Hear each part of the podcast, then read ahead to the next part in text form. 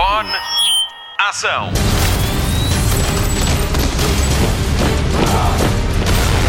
Hollywood Express. Olá, bem-vindo a mais uma edição do Hollywood Express, o podcast de filmes e séries da Rádio Comercial. Obrigada por descarregar o programa desta semana, não se vai arrepender, prometo. Vamos fazer a festa de anos atrasada a Tom Hanks, vamos saber que séries vamos poder ver em breve e de quais nos vamos despedir, e no final, Nuno Markle fala de um dos filmes que mais o marcaram em mais uma espetacular edição do NMDB, Nuno Markle Database. Se gosta de nós, não se esqueça de nos dar umas estrelas no seu agregador de podcast Obrigada desde já. Notícias da semana. Saudades de notícias sobre Brad Pitt, vamos resolver já o assunto. O ator vai ser protagonista de Bullet Train, o filme de ação inspirado no livro japonês Maria Beetle. O filme vai contar a história de um grupo de assassinos com missões contraditórias a bordo de um comboio bala em Tóquio. A realização está a cargo de David Leist, responsável por Velocidade Furiosa, Hobbs Shaw e ainda Deadpool 2. Ainda não há data para a estreia, mas as filmagens devem começar no outono. Hollywood Express. Só estreia em outubro, mas a realizadora de Viúva Negra revelou que vamos poder ver. Aquilo que se pensava ser o filme de origem da Vingadora Natasha Romanoff é afinal sobre a sua passagem de testemunho para a irmã. Scarlett Johansson protagoniza o filme, mas Kate Shortland ficou muito impressionada com o desempenho de Florence Pugh como Yelena Belova. Ela tinha a certeza de que ia ser bom, mas nunca pensou que fosse tão bom. Viúva Negra da Marvel tem data de estreia prevista para outubro. Hollywood Express. Boas notícias para os fãs dos remakes da Disney e de Jude Law também. O ator está em negociações para interpretar o papel de Capitão Gancho no remake de Peter Pan. Segundo o Hollywood Reporter, Peter Pan and Wendy vai ser realizado por David Lowery. Ultimamente, a Disney tem feito uma grande aposta nos remakes dos clássicos de animação e Mulan foi a mais recente. O filme deveria ter estreado em março, mas devido à pandemia viu a sua estreia ser adiada para agosto. Hollywood Express. A semana começou triste com a notícia da morte de Ennio Morricone, compositor de algumas das mais belas bandas sonoras de sempre. Morreu aos 91 anos na sequência de complicações causadas por uma queda. Ainda no ano passado esteve na Altice Arena a celebrar 60 anos de carreira com Dulce Pontes. Para a história do cinema ficam os temas que criou para filmes como Era uma vez na América, Cinema Paraíso, O Bom, o Mau e o Vilão, que vamos ouvir daqui a pouco, A Firma Pereira, Os Intocáveis e A Missão. Em 2015 assinou a banda sonora do filme Os Oito Odiados de Quentin Tarantino e pelo qual ganhou o seu segundo Oscar. O primeiro foi-lhe atribuído honorariamente em 2007. Ao longo da sua carreira, compôs mais de 500 músicas para cinema e vendeu mais de 70 milhões de discos.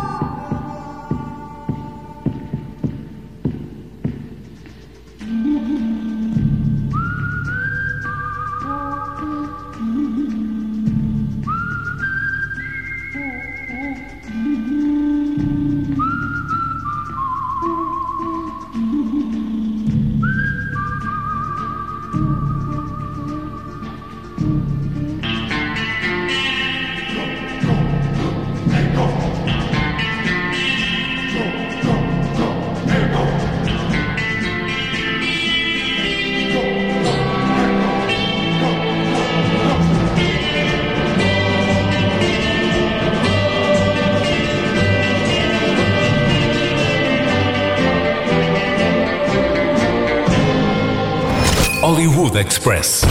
Podemos ter chegado tarde à festa de anos de Tom Hanks, mas não levamos bolo requentado. Spotlight.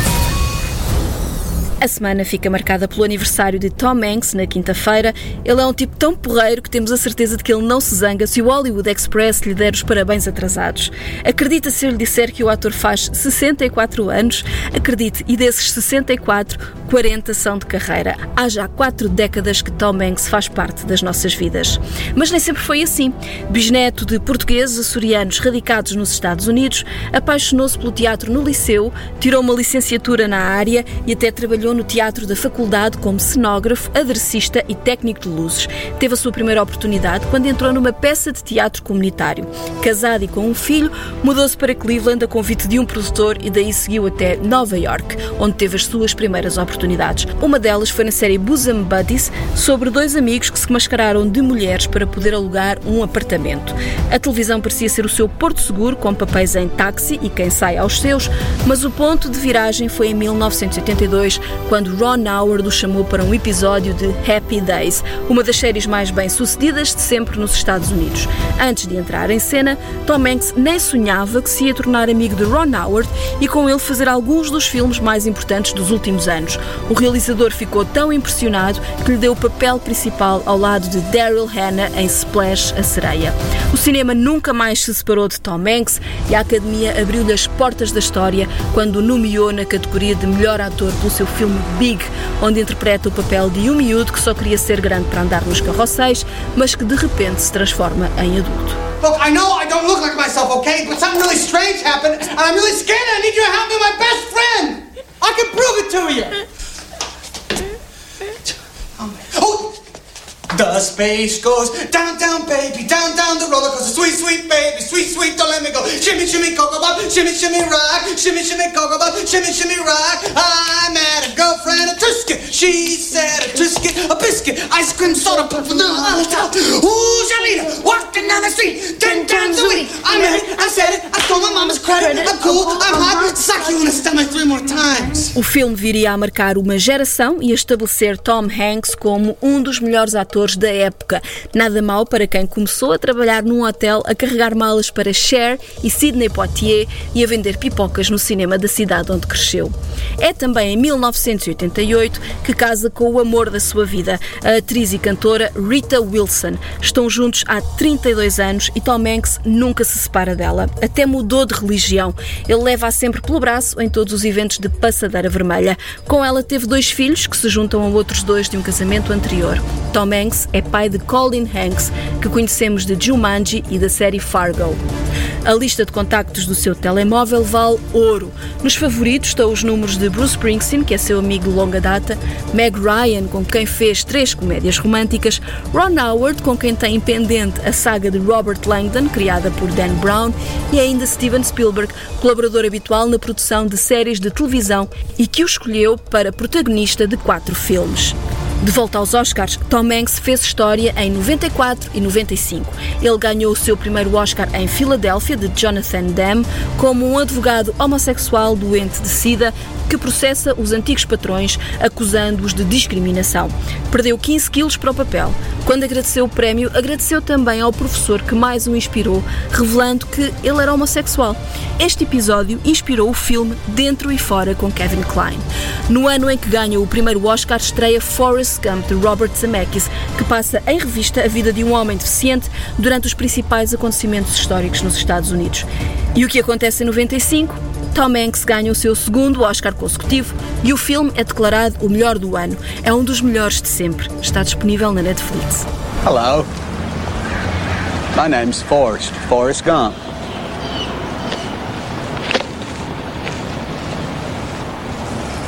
Do you want a chocolate? I could eat about a million and a half of these. My mom always said life was like a box of chocolates. You never know what you're gonna get. Até à data, Tom Hanks esteve nomeado para cinco Oscars de melhor ator, ganhou dois. Este ano esteve na corrida ao Oscar de melhor ator secundário no filme Um Amigo Extraordinário, como Fred Rogers, uma figura mítica dos programas infantis americanos.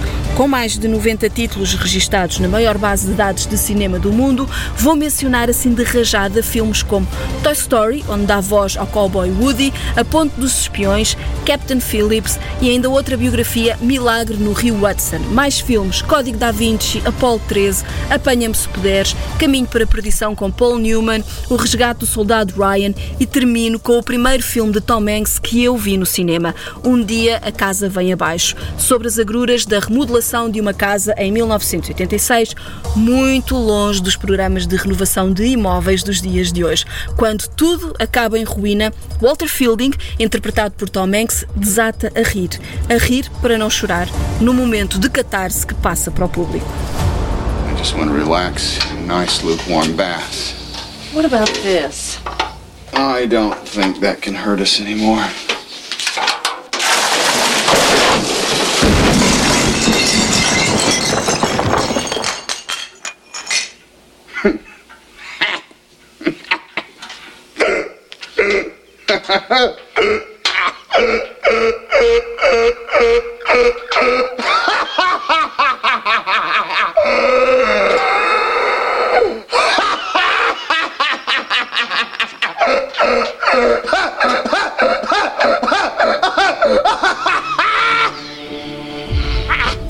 Para mim, falar de Tom Hanks é uma coisa pessoal. Tive a oportunidade de estar com ele e com Ron Howard numa mesa redonda sobre o filme Inferno, baseado no livro de Dan Brown, em que ele volta a ser Robert Langdon. Foi em Florença. Tom Hanks foi atencioso com os jornalistas, respondeu a todas as perguntas, defendeu o seu filme. Meteu-se comigo porque eu fui a única jornalista a usar um gravador, quando todos os outros gravaram a conversa com um telemóvel. Eu fiquei sem fala, foi uma vergonha. A 10 de julho estreia na Apple TV o filme Missão Greyhound, escrito e protagonizado por ele. Tom Hanks veio a público expressar a sua tristeza pela estreia ser em streaming, defendendo que teria outro impacto no cinema. Mas a pandemia está a forçar Hollywood a mudar os planos. E a Covid-19 também lhe mudou a vida. Tom Hanks foi a primeira celebridade a revelar que tinha sido contagiado na Austrália, onde estava a rodar um filme sobre Elvis Presley com Baz Luhrmann. Ele e Rita Wilson ficaram infectados. Agora que estão bem, os dois doaram plasma para a investigação que trabalha em contrarrelógio para desenvolver uma vacina. Não me surpreenderia se a cura fosse encontrada através da análise ao sangue do ator. É que tudo nele é bom. Ele é o melhor ser humano de Hollywood. Nota-se muito que ele é um dos meus atores preferidos? Se calhar nota. Termino com um registro feito na passadeira vermelha do filme Inferno e que pode ver no nosso site. É a resposta à pergunta: quem é mais inteligente? Robert Langdon ou Forrest Gump?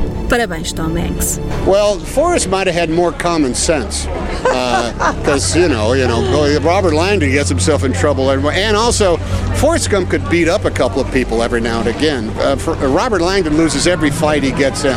So, I, as far as you know, there's there's practical smarts and there's book smarts. Two different didn't, things. Uh, Forrest Gump also make some very good investments. yeah, and as far as I know, you know, Robert Forrest Gump Langdon would be a billionaire He's today. yeah, He Robert Langdon. in Apple. He's getting by on his uh, he's getting by on his teacher's salary. So you tell me who's smarter. Hollywood Express. Vamos às novidades da Caixinha Mágica com a Marta Campos. Olá, Marta, que novidades nos trazes esta semana? Olá, seja bem-vindo para mais uma semana de notícias da televisão. Se já está de férias, temos boas sugestões para si. Destaque TV. Fãs de Dead to Me, a terceira e última temporada da série foi anunciada esta semana pela Netflix. Apesar do fim da série, a Netflix assinou contrato com Liz Feldman, criadora da série, para projetos futuros. Para além de Dead to Me, Feldman é conhecida por trabalhos como Two Broke Girls ou The Great Indoors. Dead to Me estreou em junho de 2019 e a segunda temporada estreou em maio deste ano. Todos os episódios estão disponíveis na Netflix. Hollywood Express. Mais uma produção que chega do confinamento. Zendaya e o criador de Euphoria, Sam Levinson, juntaram-se para um novo projeto. Segundo a revista Deadline, Malcolm and Mary foi um filme produzido de forma secreta entre 17 de junho e 2 de julho numa casa sustentável na Califórnia. Para a realização deste projeto, o elenco e a equipa estiveram isolados durante duas semanas. Apesar de não ter sido divulgada a sinopse, a Deadline diz que o filme tem semelhanças com Marriage Story da Netflix. Ainda não há data de estreia prevista. Hollywood Express. A nova Batwoman está escolhida. Javicia Leslie é a próxima a vestir a capa da série da CW. A atriz afro-americana vai ser Ryan Wilder e tem um perfil completamente diferente de Kate Kane, a personagem de Ruby Rose. O alter ego civil da nova Batwoman tem vícios, move-se no mundo da droga e vive numa carrinha como uma planta. Batwoman deve estar de volta ao CW e à HBO Portugal em janeiro. Até lá pode ver ou rever a primeira temporada no streaming da Home Box Office. Hollywood Express. O sonho é antigo. Idris Elba quer adaptar Luther ao cinema. A série, que a BBC transmite desde 2010, é protagonizada pelo ator. Conta a história de um detetive da polícia inglesa que é genial a resolver os seus casos, mas leva uma vida pessoal complicada. Com cinco temporadas disponíveis na Netflix, não há planos para uma sexta. Esta semana, Idris Elba voltou a dizer que quer voltar como Luther, mas num filme, e revelou que está muito próximo de o conseguir. Hollywood Express. A nova adaptação de Admirável Mundo Novo já tem data de estreia. A série chega à HBO Portugal a 16 de julho. A obra de Aldous Huxley foi lançada em 1932 e já teve três versões televisivas. A quarta vai ter nove episódios e tem Alden Ehrenreich como protagonista. Ele que vestiu a pele de Han Solo no filme com o mesmo nome da coleção de títulos ligados ao universo Star Wars. Admirável Mundo Novo conta a história de um casal que vive numa sociedade com regras muito rígidas que são postas à prova com a chegada de um estranho. Jessica Brown Finland, de Downtown Abbey, Harry Lloyd, de A Guerra dos Tronos e Demi Moore também fazem parte do elenco. Welcome to New London. You are an essential part of a perfect social body. Everybody in their place. Everybody happy now. Everyone belongs to everyone else. There's no pain there, John. No fear. I want that for you. A virus enters a cell. That's how it begins. You know, I've been watching you people. You gotta ask yourself if this place is so perfect, why is it upside down? You're at the beginning of something, something necessary. Hollywood Express. Prepare-se para o que aí vem. O Nuno Marco põe o coração de fora em mais uma edição do NMDB Nuno Marco Database. Um aviso: o filme está disponível na Netflix. Hollywood Express. Não vi Blade Runner em 1982 quando estreou nos cinemas portugueses. Lembro-me deste spot na televisão. Los Angeles 2019. A missão: eliminar seis perigosos humanoides. Harrison Ford é Blade Runner, o único homem capaz de o fazer. Blade Runner, perigo iminente. A exibição em Lisboa. E lembro-me de ver o icónico cartaz do filme com um gigantesco Harrison Ford de pistola em punho no meio de arranha-céus iluminados e de carros voadores a forrar as fachadas de alguns dos grandes cinemas de Lisboa. Mas a verdade é que em 82 eu era mais Star Wars, tinha 11 anos. E claro que um filme interpretado pelo tipo que fazia de Han Solo suscitava a minha jovem curiosidade. Mas a verdade é que Blade Runner era, se não me engano, para maiores de 16. Por isso, a minha vida se seguiu sem grandes inquietações até 1987. Em 1987, a RTP anuncia a transmissão de Blade Runner Perigo Iminente de Ridley Scott numa sessão noturna de fim de semana. O meu colega de escola mais cinéfilo, Luís Gonçalo, a quem eu devo preciosas dicas para desenvolver o meu amor pelos filmes, intima-me a não perder o filme. É o melhor filme de sempre, dizia ele, e creio que me ameaçou de porrada caso eu não o visse. Assim foi. Na noite anunciada, pego numa boa velha cassete VHS virgem Kodak, ponho-a no videogravador e dou-lhe forte no rec mal o filme começa. A noite estava ventosa e não havia televisão por cabo. Estávamos nos tempos da boa velha antena no telhado e de cabos que subiam desde a nossa casa até lá acima. Estava um temporal inacreditável nessa noite. O cabo da antena soltou-se e andava às chicotadas à janela lá fora. Cada abanão no cabo surgia na transmissão da RTP e na imagem do filme sob a forma de riscos e interferências. Mas, mesmo com esses problemas todos, Blade Runner entranhou-se na minha mente, no meu coração e na minha vida para sempre. A new life awaits you in the off-world colony. The chance to begin again in a golden land of opportunity and adventure. Los Angeles 2019, um ano que parecia impossivelmente distante nos anos 80. Harrison Ford é Rick Deckard, um Blade Runner, designação dos caçadores de replicants, falsos humanos criados em laboratório para servirem a humanidade. O que os faz revoltar-se, o que os faz virarem-se contra os seus criadores, o que os faz ser vilões. Na verdade, algo de muito simples, de muito humano, o medo de morrer, a angústia de ser desligado. Tudo isto são ideias que estão no livro original Sonham os Androides com Carneiros Elétricos, de Philip K. Dick. Na versão filme, aproveitam-se personagens e conceitos do livro e remistura-se tudo num universo visual tão detalhado, numa civilização tecnologicamente avançada e ao mesmo tempo decadente, tão claramente filmada que nos sentimos parte dela. E a empatia que sentimos por todas as personagens, desde os heróis aos vilões, Rick, Rachel, a replicante por quem ele se apaixona, interpretada por Sean Young, Roy, o chefe dos androides revoltosos, uma criação espantosa de Rutger Hauer, ou a sua cúmplice Breeze, a quem Daryl Hannah se entrega de corpo e alma, tudo isso se transforma em poesia pura quando, depois de uma intensa sequência de perseguição e de violência, isto acontece. Quite an experience to live in fear, isn't it? That's what it is to be a slave. Roy, o androide revoltoso nos seus momentos finais de vida, depois de salvar Rick, o seu perseguidor, tem um dos monólogos mais tocantes da história do cinema. I've seen things you people wouldn't believe. Attack ships on fire off the shoulder of Orion. I watched sea beams glitter in the dark near the Ten Hauser Gate.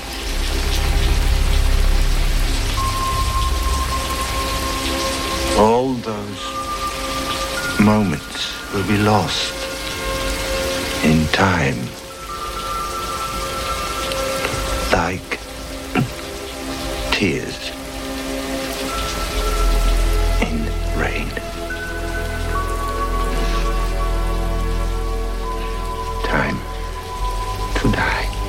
medo de todos nós, todos os grandes momentos da nossa vida perdidos no tempo, que nem lágrimas à chuva. Eu sei Blade Runner praticamente de cor, bem como a saga da sua criação. Foi um caos de zaragatas entre produtores, realizador, argumentista e atores. Um exemplo: a voz off de Harrison Ford foi imposta pelo estúdio. Nem Ridley Scott nem Harrison Ford a queriam. E a razão por que Ford soa tão maçado a dizê-la é porque estava de facto contrariado a gravar o texto. No entanto, o tom resulta em pleno na versão de 82 do filme. Scott faria o seu Director's Cut mais tarde, em 1992, e esse já fui ver ao cinema, sem a voz off, sem o final abertamente feliz e com detalhes que levam a crer que também o protagonista, o Blade Runner ele próprio, poderá ser um androide.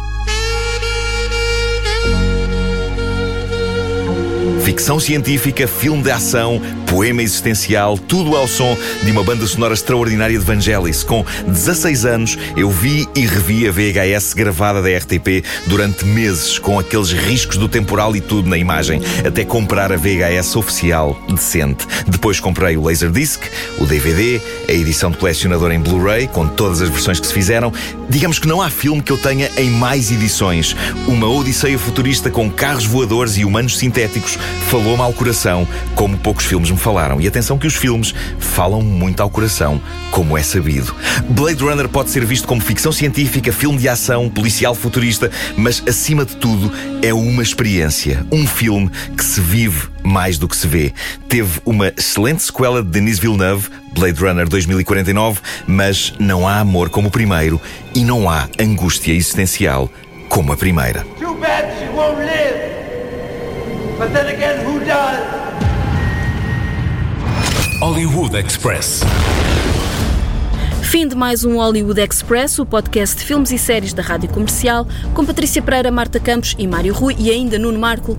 Destaques deste fim de semana, no TV Cine Top, sexta, sábado e domingo, há filmes a estrear sempre às nove e meia da noite. A programação do fim de semana inclui Zombieland, Tiro Duplo, As Tribos de Palos Verdes e ainda o filme do Bruno Aleixo no domingo. Vai ver que entra logo mais bem disposto na semana. No Cinemundo, veja no domingo Irmãos e Espiões, com Sacha Baron Cohen e Mark Strong. Foi um filme rádio comercial. Na Netflix, veja em estreia mundial Old Guard, com Charlize Theron. Ela que lamentou esta semana não ter sido chamada para o filme sobre Furiosa, de George Miller, a prequela de Mad Max Estrada da Fúria. Entenda porquê, vendo esse filme com Tom Hardy e com ela na HBO Portugal.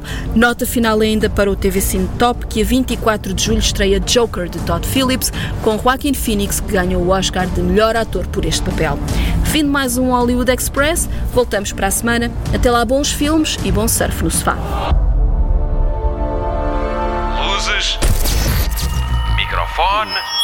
Ação.